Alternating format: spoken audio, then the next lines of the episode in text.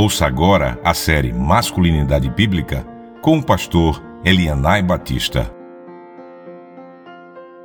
Prepare seu coração para a adoração. Mais uma vez eu quero dirigir a minha palavra aos homens. Como observei no episódio anterior da série Masculinidade Bíblica, nos cabe, como homens, liderar nossa família na adoração a Deus. Uma parte dessa liderança envolve a preparação para o culto. Essa preparação envolve questões internas e externas. Vamos pensar um pouco sobre as questões internas, isto é, as questões do coração.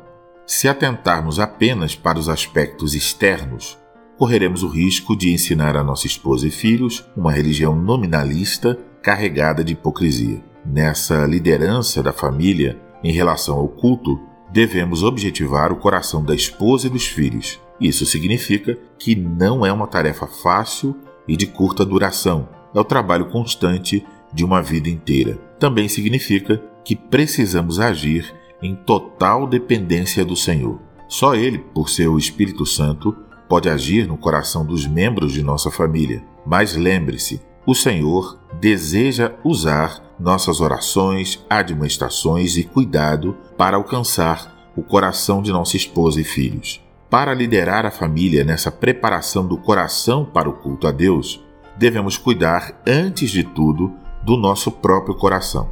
Liderar significa que você vai à frente, que serve de modelo. Portanto, a primeira coisa da qual devemos nos certificar é de que procuramos preparar nosso coração para a adoração a Deus no dia do Senhor.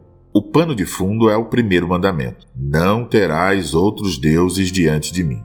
A adoração a Deus no dia do Senhor pressupõe que Deus ocupa o primeiro lugar em nossa vida, que nós o tememos, amamos e desejamos. Se isso não for verdade, nosso culto será apenas uma demonstração de hipocrisia. Portanto, se você quer liderar sua família na preparação para o culto ao Senhor, deve começar por avaliar seu próprio coração. Medite e procure responder com sinceridade a seguinte pergunta: Que lugar Deus ocupa em sua vida durante a semana?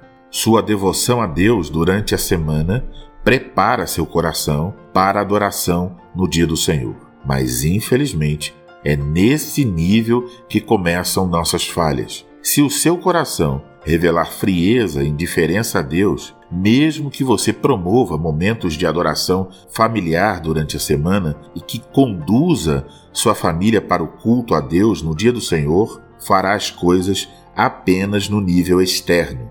Não será uma adoração em espírito e em verdade. Portanto, para liderar sua família na adoração que agrada a Deus, você deve começar por garantir que seu coração esteja devidamente aquecido em sincero temor, em profundo amor e diligente desejo por Deus. Apresento aqui algumas sugestões. Primeira, procure desenvolver uma devoção a Deus que não fique restrita a um momento do dia, mas que preencha todo o seu dia. Lembre-se do Salmo 119, versículo 97. Quanto amo a tua lei, é a minha meditação todo dia. E da recomendação da primeira carta aos Tessalonicenses, capítulo 5, versículo 17: Orai sem cessar. Segunda, procure reservar um tempo diário para sua adoração particular a Deus. Leia a Escritura, medite sobre o Deus triuno e ore. Terceira, sempre que estudar sobre Deus ou sobre o culto, procure meditar sobre isso. Qual o significado? Quais as implicações e as aplicações para você e sua família. Eu espero que você medite a respeito dessas três sugestões. Encerro aqui este episódio encorajando você a tomar resoluções sobre sua devoção a Deus durante a semana, sabendo que isso terá impacto sobre a forma como sua família adora a Deus. Que o Senhor te conceda graça e paz.